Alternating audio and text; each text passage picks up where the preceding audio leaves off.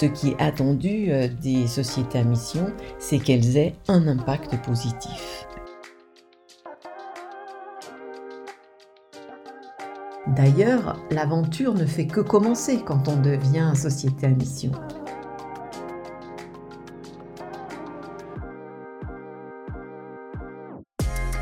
5 clés pour comprendre, le podcast pour comprendre et décrypter les grands sujets qui font l'actualité. Au micro des étudiants de l'association Forum, la faculté de M Lyon Business School vous donne les clés.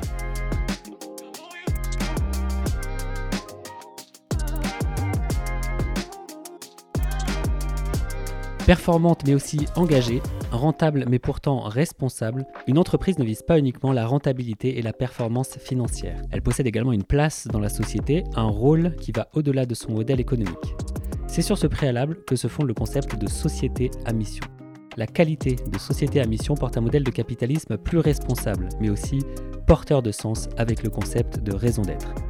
Toutes les entreprises sont-elles concernées Comment devient-on une société à mission quels en sont les avantages et les inconvénients Françoise Dany, professeure de gestion des ressources humaines à EM Lyon Business School, vous donne les clés au micro de Paul de l'association étudiante Forum. Bonjour Madame Dany, merci d'avoir accepté notre invitation. Aujourd'hui, vous venez nous parler des sociétés à mission. tout d'abord, je voudrais revenir sur le mot en lui-même, qu'on entend souvent, mais sans forcément savoir de quoi il s'agit. Une société à mission, c'est quoi au juste? En quoi elle est différente, une société à mission, d'une entreprise classique? Bonjour Paul.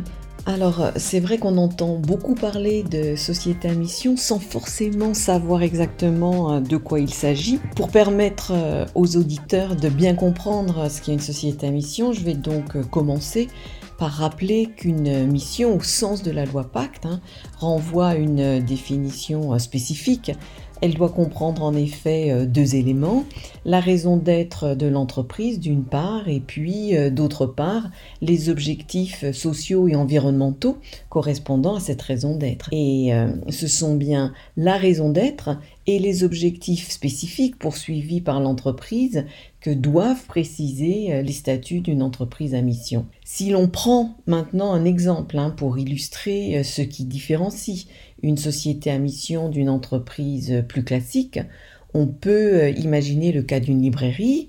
L'objet social est clair, vendre des livres. Un entrepreneur euh, classique pourra vouloir vendre des livres car il aime ça et que euh, c'est un moyen qui lui plaît pour avoir un revenu, voire même pour gagner de l'argent. Je peux aussi être une librairie avec un projet par exemple, vouloir redonner le goût de lire. Et euh, ce projet spécifique, cette raison d'être, va m'aider à préciser mon objet social et euh, va guider mes choix, que ce soit euh, pour décider des livres à proposer ou pour prioriser les audiences à viser. Je vais aussi pouvoir penser l'organisation de ma librairie et puis des services à proposer par rapport à cette spécificité joue alors un rôle clé hein, d'aide à la décision. En tant que librairie, je peux aussi vouloir contribuer aux enjeux euh, sociaux euh, et environnementaux et euh, décider de devenir société à mission.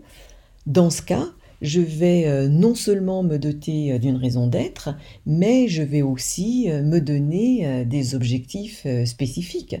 Et euh, ma raison d'être euh, pourrait être, euh, par exemple, d'éclairer mes lecteurs sur les grands défis climatiques et de justice sociale, et je pourrais alors avoir comme premier objectif de promouvoir les ouvrages et les auteurs qui traitent de ces enjeux. Je pourrais aussi avoir euh, comme euh, deuxième objectif de privilégier des modes de distribution spécifiques hein, euh, qui soient bien alignés avec ma raison d'être et qui soient donc respectueux de l'environnement. Ma mission, elle va alors me servir à orienter la gestion de mon entreprise et je vais pouvoir utiliser mes nouveaux objectifs pour évoluer et pour euh, déployer des activités et des pratiques euh, qui soient bien alignées avec euh, ma raison d'être. La seule obligation des entreprises hein, depuis la loi Pacte, c'est de tenir compte des conséquences sociales et environnementales de leur activité, mais seuls les volontaires hein, pourront décider d'aller plus loin et devenir société à raison d'être ou société à mission. On peut finalement retenir hein, que les sociétés à mission sont en définitive des entreprises qui veulent se donner d'autres objectifs que la seule recherche de profit. Elles vont euh, s'engager à mettre leur activité au service d'enjeux sociaux et environnementaux. Elles vont alors modifier leur statut hein, et euh, elles seront évaluées par rapport au respect de leur raison d'être et de ses objectifs statutaires. En cas de défaillance, hein, il faut savoir euh, que euh, la qualité de société à mission pourra être retirée. Alors, comme vous l'avez dit, la société à mission, elle a été introduite, donc, introduite récemment dans la loi française, la loi Pacte. Est-ce qu'on peut dire que c'est une spécificité française ou est-ce que ce statut il existe déjà dans d'autres pays? Le dispositif euh, des sociétés à mission est effectivement un dispositif français. Ceci dit, d'autres initiatives visant à reconnaître d'autres formes de performance hein, que la performance financière existent dans d'autres pays. On trouve par exemple les Benefit Corporation aux États-Unis ou encore les Società Benefit en Italie. Récemment, L'Espagne s'est aussi dotée d'une nouvelle forme juridique hein, pour distinguer les entreprises qui génèrent des bénéfices sociaux et environnementaux en plus du profit économique. De fait, euh, la réflexion sur euh, le rôle des entreprises hein, et sur ce qui peut être attendu d'elles au-delà de la performance euh, financière s'accélère partout hein, face aux dangers qui pèsent sur la planète. Et de nombreux pays cherchent à trouver les moyens de mobiliser les entreprises pour mettre leurs capacités créatives au service de la société. Est-ce qu'il y a eu dans le passé déjà différentes évolutions du cadre et des statuts des entreprises qui auraient pu mener à cette société à mission ou est-ce que c'est vraiment révolutionnaire? Alors oui, hein, des dispositifs ont déjà été mis en place, euh, mais pour euh, encourager l'économie sociale et solidaire euh, en particulier, ou pour les plus grandes entreprises, et notamment pour qu'elles se prononcent sur leurs performances extra-financières ou sur leurs émissions de gaz à effet de serre. L'évolution du Code civil hein, et l'introduction de la notion de mission accessible à toutes les sociétés est toutefois quelque chose de récent. Ce qui est révolutionnaire, hein, pour reprendre votre expression, c'est de considérer euh, que l'activité euh, des sociétés peut servir autre chose que le seul intérêt des associés, même pour les entreprises qui ne relèvent pas de l'économie sociale et solidaire. Alors pour avoir une idée des ordres de grandeur, combien y a-t-il approximativement de sociétés à mission en France? Ça représente combien d'emplois et euh, pour quelle taille et quel type d'entreprise? Vous me posez là une question difficile, hein, vu que le nombre des sociétés à mission euh, change constamment. Un observatoire des sociétés à mission hein, a d'ailleurs été euh, créé par la communauté des entreprises à mission. Début septembre, cet observatoire recensait 747 sociétés à mission. Ce chiffre est à rapporter aux 272 entreprises à mission recensées début 2021. L'Observatoire des entreprises à mission nous apprend aussi que la majorité des sociétés à mission sont situées en Ile-de-France. On sait également que les sociétés à mission sont majoritairement euh, des sociétés de moins de 50 salariés. Le rapport de l'Observatoire de mars 2022 hein, indiquait euh, que les grandes entreprises et les ETI représentaient quand même 9% des sociétés à mission, on peut enfin euh, préciser que des entreprises cotées, comme des entreprises de l'économie sociale et solidaire, ont adopté euh, cette qualité hein, qui concerne bien euh, potentiellement toutes les entreprises, quelle que soit leur taille, leur localisation ou leur activité. Est-ce que potentiellement toutes les entreprises peuvent devenir des sociétés à mission? Je pense par exemple aux entreprises dont l'activité principale ne possède pas une portée sociale en elle-même ou à l'extrême des entreprises dont l'activité principale peut paraître en décalage. Je pense par exemple au secteur bancaire, à l'immobilier ou au secteur des jeux. Vous posez là une question très débattue. En fait, elle mériterait un podcast à elle seule. Pour aujourd'hui, ce qu'on peut retenir, c'est que toute entreprise peut devenir société à mission du moment où elle est en mesure d'expliciter à travers sa raison d'être et ses objectifs comment elle entend euh, contribuer à son environnement et aux enjeux euh, sociaux et environnementaux actuels. Bien sûr, le travail de définition de leur mission peut être plus ou moins difficile selon les entreprises.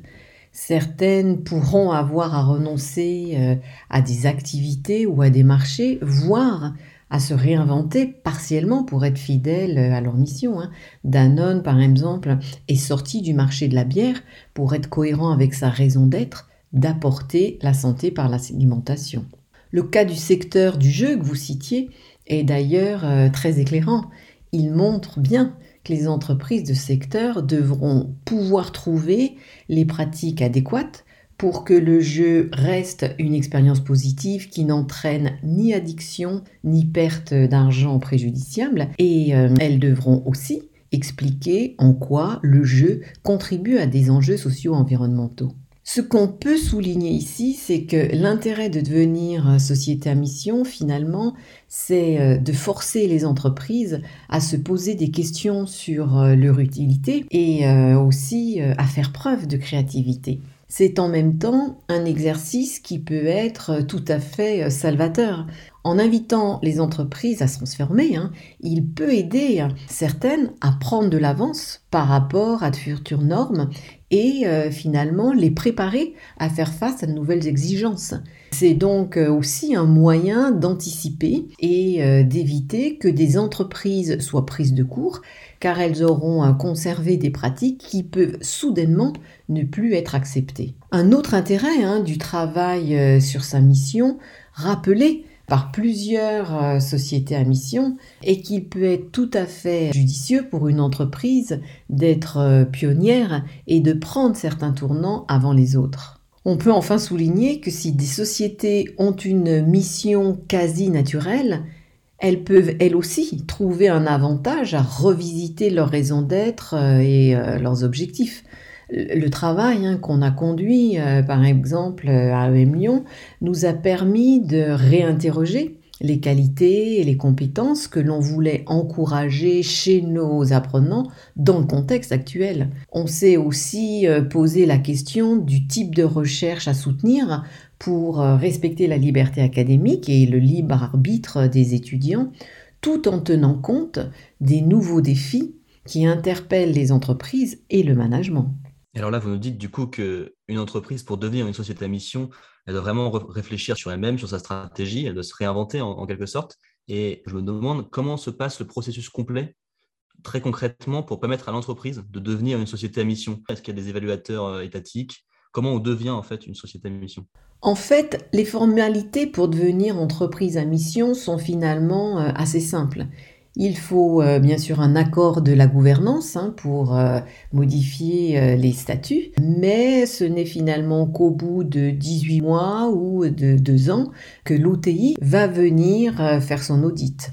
Entre-temps, euh, l'entreprise aura dû mettre en place euh, son comité de mission, mais sinon, elle est libre de s'organiser euh, comme elle le veut pour définir sa mission. Alors bien sûr, il y a toute une série de conseils qui peuvent être donnés, dont celui de ne pas aller trop vite. Hein. Il faut du temps pour se projeter et pour définir ce qui peut être fait différemment. Associer différentes parties prenantes est aussi euh, quelque chose qui peut être très utile pour euh, bénéficier d'une grande diversité de suggestions et euh, pour être alerté hein, sur des points de vigilance à prendre en considération.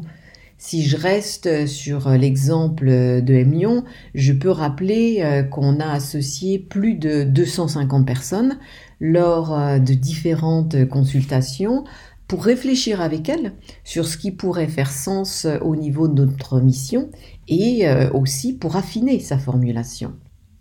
Ces temps sont importants hein, pour euh, engager le dialogue et puis pour nouer de nouvelles relations avec les salariés, mais aussi avec euh, les clients, les fournisseurs et euh, toutes ces parties prenantes. Est-ce que vous auriez des exemples évocateurs de sociétés à mission pour qu'on puisse se les représenter euh, concrètement? Oui, bien sûr, il y a beaucoup d'entreprises qui sont connues. On peut citer Job Teaser, Aigle, Botanique ou encore Léa Nature, la Camif ou la Maïf. Vous parliez tout à l'heure du secteur financier et on peut rappeler bien sûr l'engagement de fonds comme euh, Citizen euh, Capital, euh, qui se sont donnés pour mission de soutenir les projets d'entreprise à impact positif. Hein.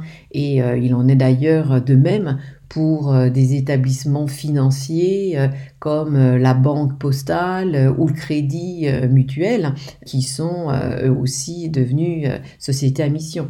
Dans l'immobilier aussi, on va trouver des entreprises qui veulent s'engager pour un habitat plus durable, voire plus humain.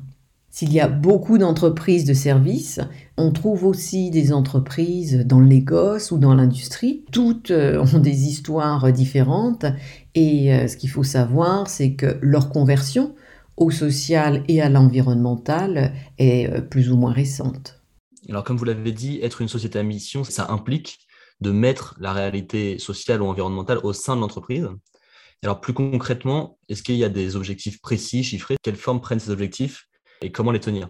En fait, les objectifs inscrits dans les statuts avec la raison d'être sont rarement des objectifs chiffrés. Il s'agit plutôt d'objectifs généraux qui donnent de grandes orientations.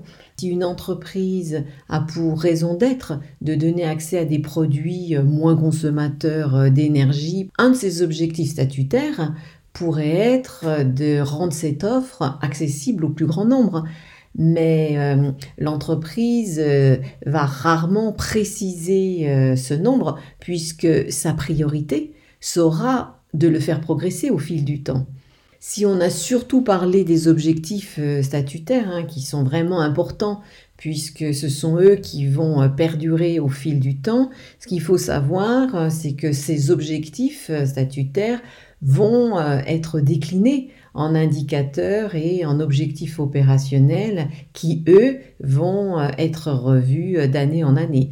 Et euh, ce sont bien ces indicateurs et objectifs opérationnels qui vont permettre euh, de suivre que les objectifs statutaires sont bien mis en œuvre et puis qui vont permettre d'apprécier le rythme de cette mise en œuvre. Beaucoup d'entreprises hein, se dotent euh, alors de feuilles de route et puis d'indicateurs pour s'assurer bah, qu'elles progressent bien dans le sens de leur mission. Hein. Cet exercice, exigeant s'il est bien fait, peut vraiment euh, être source de valeur pour l'entreprise, hein, puisque une entreprise qui aura pour objectif de donner accès à ses services au plus grand nombre pourra être euh, conduite à travailler sur les coûts de son offre, mais aussi sur celle de la formation des salariés qui devront euh, produire ce service. Hein. Elle pourra aussi euh, euh, imaginer des pratiques de recrutement inclusif qui vont lui permettre à la fois de satisfaire ses besoins en personnel et puis qui vont lui donner aussi l'occasion d'offrir des revenus à des personnes qui pourront alors accéder plus facilement aux services qu'elle propose. Quoi. En fait, il reviendra au comité de mission et puis à l'OTI de vérifier euh, la cohérence de la mission et de s'assurer que les objectifs euh, statutaires se retrouvent bien dans les faits et dans des indicateurs et objectifs euh, opérationnels qui permettent à l'entreprise de progresser dans la bonne direction. Et on peut se demander comment l'entreprise est évaluée, notamment est-ce que, par exemple, il y a des sanctions particulières si la société à mission ne respecte pas ses engagements? Est-ce qu'on peut retirer le statut de société à mission? Comment, en fait, on s'assure du bon respect de l'engagement d'une société à mission? Le comité mission, hein, il est mis en place euh, par euh, l'entreprise, mais ce n'est pas un comité composé euh, uniquement d'internes. Hein. L'obligation, c'est qu'il comporte à minima un salarié, mais dans bien des cas, il va aussi euh, regrouper des membres externes. L'intérêt d'avoir au minimum un salarié, c'est de pouvoir bénéficier, grâce à ce salarié ou à d'autres, de l'expérience d'une ou de plusieurs personnes qui connaissent bien la réalité euh, de l'entreprise. Les membres internes vont euh, du coup pouvoir euh, partager leurs questions, faire part des difficultés éventuellement rencontrées hein, par rapport à l'exécution de la mission. Mais des membres externes peuvent aussi participer au comité et apporter un autre regard et puis des compétences spécifiques qui vont aussi leur permettre de poser leurs propres questions et puis euh, les amener éventuellement à être force de suggestion pour euh, intégrer euh, des points de vue un peu différents.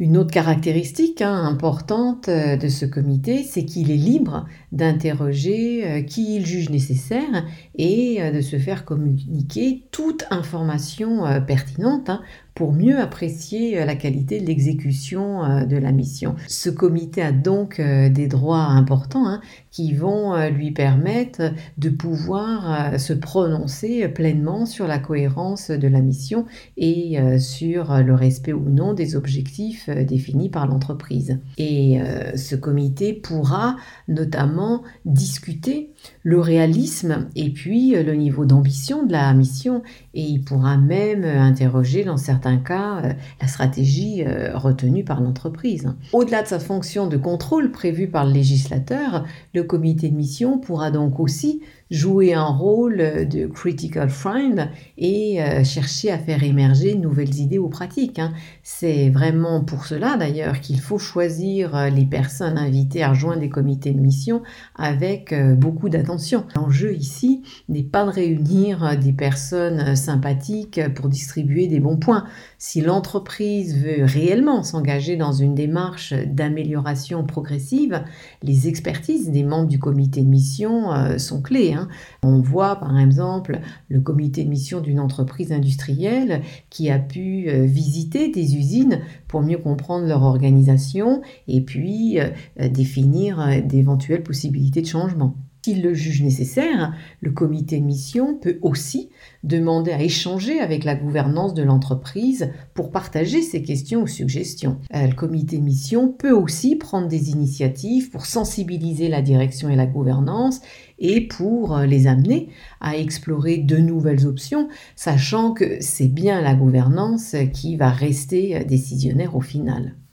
Ce travail euh, du comité de mission va être euh, revu en quelque sorte par un organisme tiers indépendant choisi par l'entreprise et qui viendra euh, environ tous les deux ans pour s'assurer que le comité de mission fait bien son travail et puis aussi pour procéder à ses propres contrôles du respect de ces différents objectifs par l'entreprise.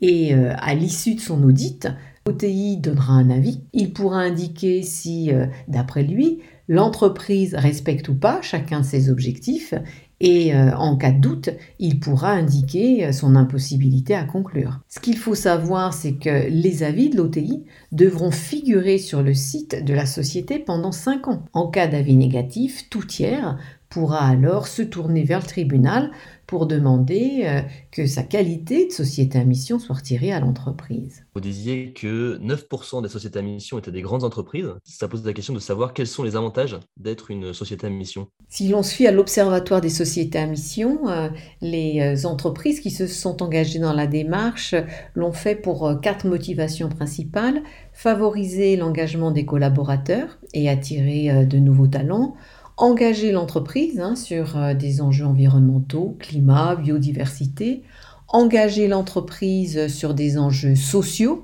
dont euh, la santé, l'alimentation, l'éducation, l'égalité des chances, ou encore euh, engager euh, l'entreprise par rapport à des problématiques euh, internes telles que le bien-être, le partage de la valeur ou encore la diversité. L'intérêt de devenir société à mission va bien au-delà d'avoir la possibilité de communiquer sur cette qualité, même si cette possibilité de communication est importante hein, dans un contexte où les individus attendent un capitalisme plus vertueux. Ce que j'ai cherché à montrer en répondant à vos questions, c'est que l'intérêt de se doter euh, d'une mission, c'est aussi se donner les moyens de repenser son utilité sociale et quelle est sa valeur durable.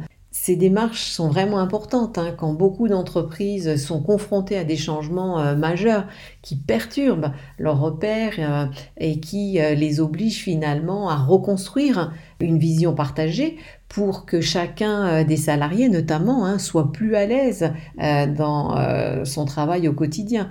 Si je reprends euh, l'exemple de Lyon que j'ai commencé à évoquer, je peux euh, préciser que le travail conduit a permis, par exemple, de réaffirmer que notre mission, euh, bah, c'est bien sûr de former, mais c'est aussi de l'accompagnement.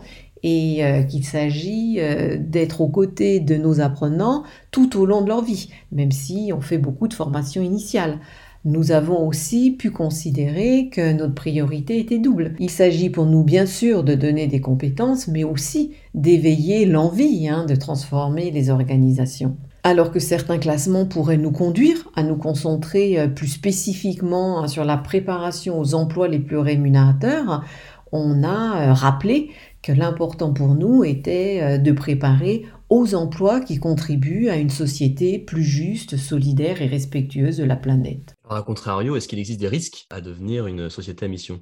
Oui, on l'a vu, hein, une société qui s'engagerait euh, sans conviction sincère prend le risque de perdre sa qualité de société à mission et de voir son image euh, se détériorer. Ceci dit, une entreprise qui ne fait rien d'autre que de rechercher du profit pour ses actionnaires prend elle aussi hein, le risque de voir son image se détériorer plusieurs euh, scandales récents, hein, que ce soit dans le monde des EHPAD ou ailleurs, sont très clairs.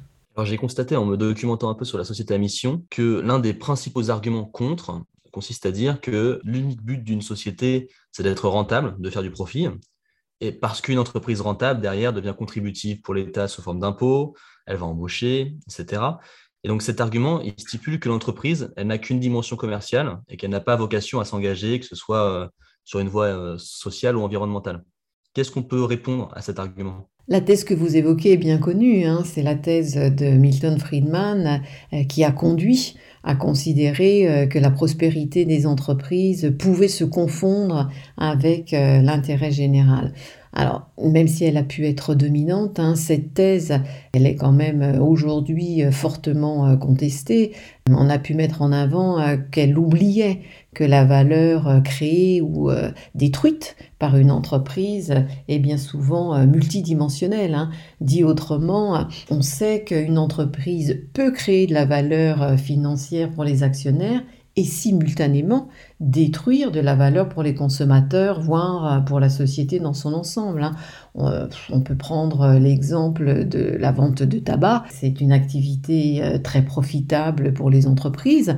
La valeur créée pour les actionnaires se traduit toutefois le plus souvent par de la destruction de valeur pour les consommateurs fumeurs, hein, dont la santé euh, va se détruire. Et euh, c'est aussi une activité qui va générer des coûts importants pour la société euh, dans son ensemble, qui devra soigner les malades ou qui va être privée des contributions des individus malheureusement malades voire décédés. En fait, hein, ce qu'on sait, c'est que dans de nombreux cas, on a simultanément création et destruction de valeur. Et euh, on sait que la prospérité euh, des entreprises n'est pas forcément euh, bonne en soi, hein, même si certains coûts comme euh, le coût de la pollution par exemple ou euh, celui de la maltraitance au travail, sont difficiles à évaluer. Alors d'autres arguments hein, pourraient être avancés pour euh, dénoncer la thèse de, Friedman. je pense que ce qu'on peut retenir à ce stade, c'est que l'intérêt du dispositif des sociétés à mission est de ne pas réduire la qualité de la gestion d'une entreprise à ses seuls résultats financiers. Hein. Pour éviter tout malentendu, ce que je peux souligner, c'est que la performance économique n'est pas négligée hein, par euh, les sociétés à mission. Elle est même vue comme nécessaire pour développer euh, l'entreprise et pour euh, accroître son impact. Hein. Alors bien sûr, cette nouvelle approche de la performance, pensée par rapport à une multiplicité d'enjeux, peut faire peur.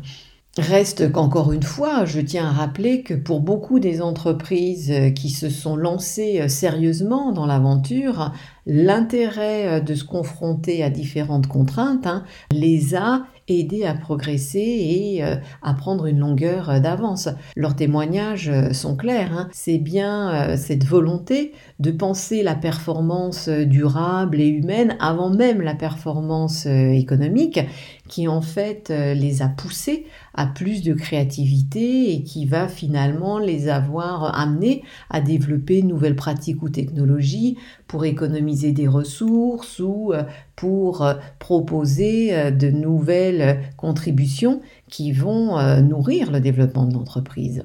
On peut considérer que l'important, euh, c'est que les entreprises aient une forme de conscience du type de responsabilité qu'elles veulent assumer et puis euh, des objectifs hein, sur lesquels elles veulent se mobiliser euh, et innover. Sinon, parler de capitalisme responsable est vide de sens. alors, quelle différence entre le statut de société à mission et d'autres labels, d'autres certifications qui existent, notamment à l'international? Je pense par exemple à la certification bien connue B Corp, qui permet à des sociétés, pareilles à but lucratif, d'attester qu'elles portent des objectifs sociétals, environnementaux. Une première différence, c'est que Bicorp est un label et euh, il va donc falloir avoir euh, les points nécessaires pour l'obtenir. Devenir société à mission, euh, par contre, euh, c'est plus un projet, un engagement à évoluer hein, dans une direction donnée euh, en fonction de ses possibilités. Bicorp va être plus encadré, plus prescriptif. Hein. Elle contraint les entreprises à se positionner par rapport à cinq grands domaines et toutes les entreprises sont évaluées par rapport aux mêmes critères. Alors que les sociétés à mission vont choisir, elles, librement les objectifs objectifs sur lesquels elles veulent se positionner euh, dans le cadre de leur projet. Hein. Et c'est donc elles qui vont euh, décider des normes pour leur gestion. On peut alors avoir l'impression que la qualité de société à mission est moins contraignante. Ceci dit, on l'a vu, c'est une démarche euh, qui elle aussi hein, est très exigeante euh, si elle est conduite euh, sérieusement. Elle peut conduire à réaligner hein, sa stratégie avec ses objectifs statutaires et surtout ce qu'on peut rajouter, c'est qu'elle instaure une nouvelle forme de gouvernance en posant que les actionnaires ne sont plus les seuls à pouvoir juger de la qualité de la gestion hein, par l'équipe euh, dirigeante. Plutôt que de choisir entre les deux démarches, hein, beaucoup d'entreprises optent pour les deux L'intérêt euh, avec Bicorp, c'est de leur permettre d'être vigilants euh, par rapport euh, à l'ensemble de leurs pratiques, tandis que la qualité de société à mission va les amener à se poser la question de leur impact spécifique et des moyens à mobiliser pour augmenter leur contribution à la société. Tout à l'heure, vous nous avez montré que le nombre d'entreprises de société à mission ne cessait d'augmenter. Une question sur l'avenir, est-ce qu'il est pertinent et utile qu'à l'avenir de plus en plus d'entreprises obtiennent le statut de société à mission? Je dirais oui, même si on l'a dit, être société à mission n'est pas un gage de bonne pratique en soi, et si, bien évidemment, le risque de mission washing augmente avec le nombre d'entreprises qui adoptent cette qualité. En fait, je crois qu'il ne faut pas être naïf. Et euh, on le sait, tout modèle a ses limites. Ce qui est euh, crucial, c'est finalement de se demander comment euh, faire vivre un modèle de manière exigeante pour qu'il puisse apporter le maximum. Et une première initiative hein, intéressante à noter dans cette perspective, c'est le travail entrepris par la communauté des entreprises à mission pour informer et former les dirigeants euh, sur ce qui peut être fait euh, par euh, les entreprises volontaires. Une autre piste qui me paraît importante, hein, c'est aussi de travailler sur l'information et la formation des différents acteurs, qu'il s'agisse des consommateurs, des salariés, pour qu'ils puissent se saisir de cette notion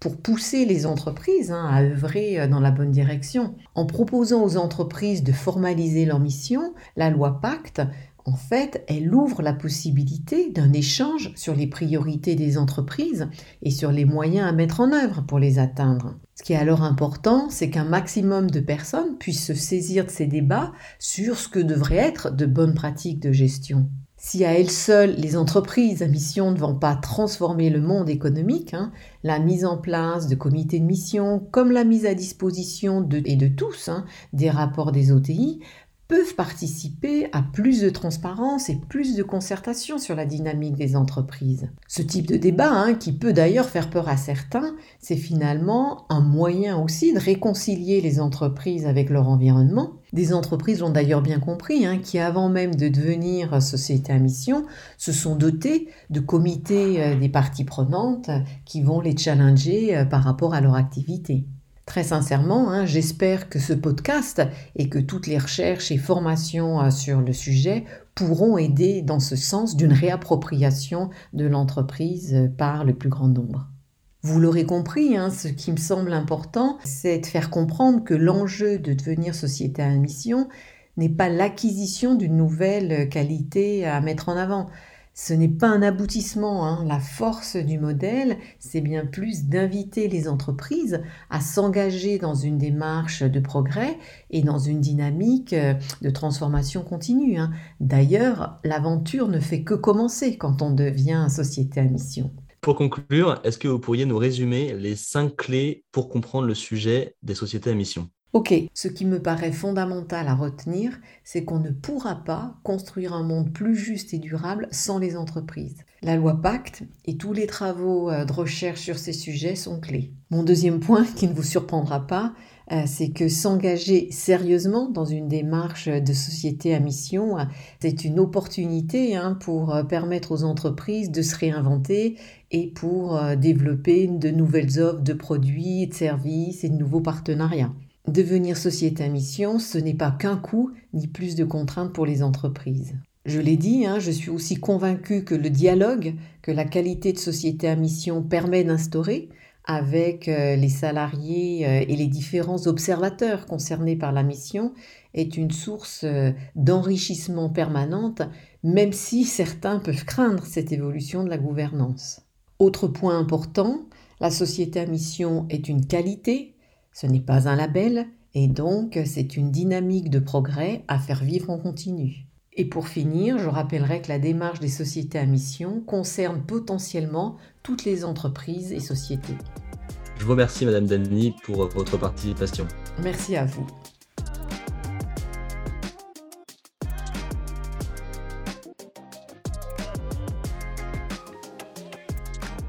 Avec plus de 25 nationalités différentes et une multitude de champs disciplinaires, les professeurs de M Business School portent des perspectives et des approches innovantes.